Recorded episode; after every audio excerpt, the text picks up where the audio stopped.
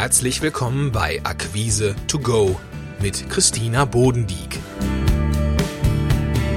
Hier erhalten Sie Tipps und Impulse für mehr Spaß und Erfolg in der Kundengewinnung. Bleiben Sie entspannt und genießen Sie die heutige Folge, denn Akquise macht Spaß.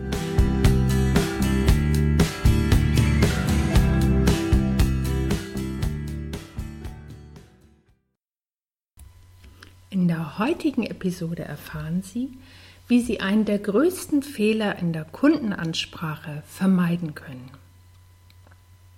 Ich erlebe es bei Selbstständigen, Trainern, Beratern, Coaches, Dienstleistern immer wieder, dass sie sich unglaublich für ihr eigenes Produkt begeistern oder auch für die eigene Dienstleistung.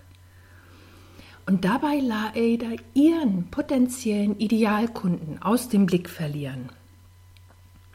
Da wird in der Kundenkommunikation beschrieben und erzählt, wie toll und prima dieses Produkt oder diese Dienstleistung ist, wie es funktioniert. Aber leider wird dabei der Kunde, der das letztendlich kaufen soll, völlig außer Acht gelassen. Der Fokus jedes Unternehmers, Selbstständigen und Dienstleisters sollte immer auf den Herausforderungen des Kunden liegen. Na klar, Sie haben eine tolle Dienstleistung, ein wunderbares Produkt entwickelt. Nur interessiert Ihrem Kunden das im ersten Schritt überhaupt nicht, wie toll Ihr Produkt ist, sondern er will wissen, was es ihm bringt. Was nützt es ihm? Und zeigen Sie ihm doch, dass Sie verstanden haben, vor welcher Herausforderung Ihr Kunde steht und vor allen Dingen, wie sie ihn dabei unterstützen, seine Herausforderung besser zu meistern. Und dann ist er auch bereit, ihnen zu folgen und fängt an, sich für ihr Produkt oder ihre Leistung zu interessieren. Aber nur dann, wenn sie ihm ganz klar aufzeigen, welche Ergebnisse er durch ihr Produkt oder ihre Dienstleistung erzielen kann. Für ihren Kunden ist die allerwichtigste Frage, hilft mir dieser Dienstleister, meine Herausforderung besser zu meistern?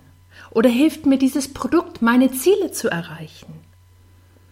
Mein Tipp für Sie, legen Sie ab sofort den Fokus Ihrer Kundenansprache auf die Situation Ihres Idealkunden.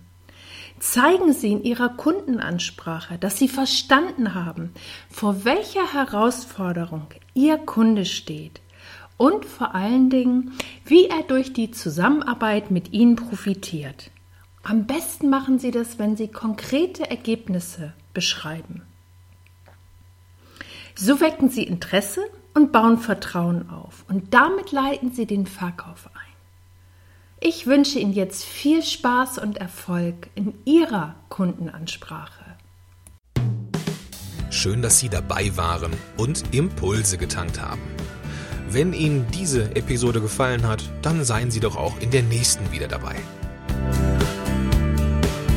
Für mehr Informationen besuchen Sie www.akquise-plus.de. Bis zum nächsten Mal.